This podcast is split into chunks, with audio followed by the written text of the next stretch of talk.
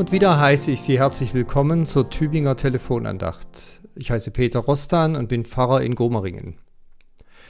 Reden ist Silber, Schweigen ist Gold.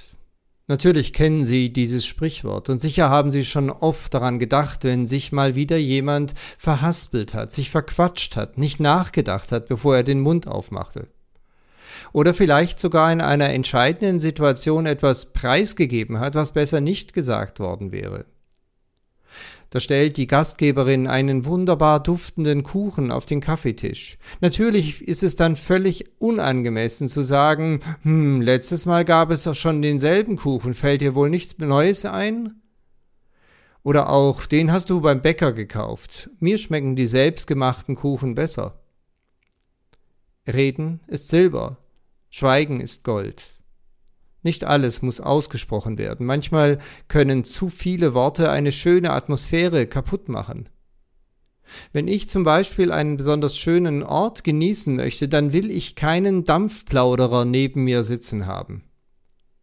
Schweigen können hat mit Situationskompetenz zu tun, mit einem Gespür für den Augenblick, mit Sensibilität und vor allem auch mit der Weisheit, Unwichtiges von Wichtigem zu unterscheiden.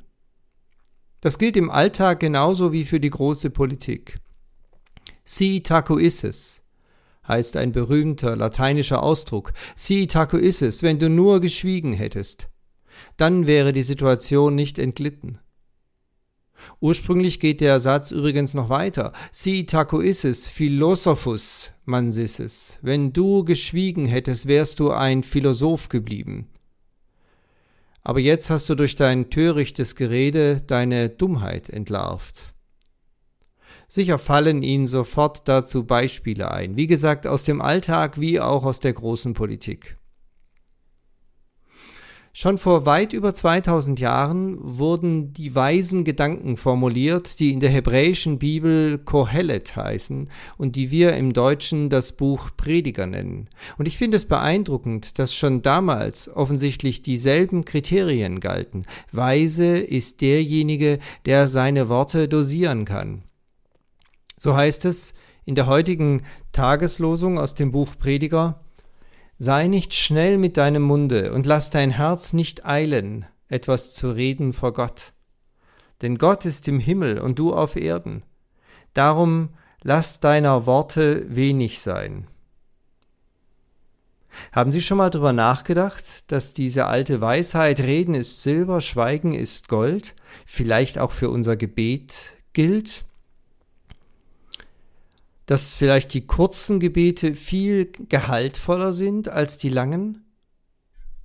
Gott ist im Himmel und du auf Erden, darum lass deiner Worte wenig sein. Das heißt doch, Gott hat eine ganz andere Dimension in seiner Wahrnehmung. Er ist so viel größer und weiser als du. Du musst ihm nicht die Welt erklären. Du musst ihm auch nicht mit langen Worten nahebringen, was er denn gefälligst jetzt zu tun hat. Er hat doch den Überblick. Er weiß doch, was richtig ist. Du musst ihn nicht zutexten. Verzichte auf eine fromme Dampfplauderei in deinem Gebet, sondern bleib bescheiden.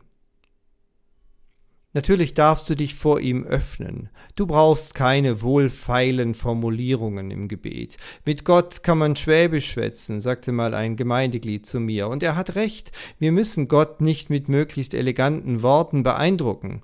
Gott möchte Ehrlichkeit und Offenheit, keine religiöse Schau aber es wird schwierig, wenn aus dem schwäbischen Schwätzen, also Reden, ein Geschwätz wird, ein Geplapper, ein Gebet mit sehr viel Text und wenig Substanz. Jesus verglich einmal zwei Gebete, die gleichzeitig im Tempel verrichtet wurden. Die religiöse Schau eines frommen Pharisäers, der ganz vorne stand und seine Eleganz im Gebet demonstrierte. Und daneben ganz hinten das schlichte, aber zugleich tiefgehende Gebet eines Zöllners, der eigentlich im Tempel gar nichts zu suchen hatte. Er betete nur, hab Erbarmen mit mir.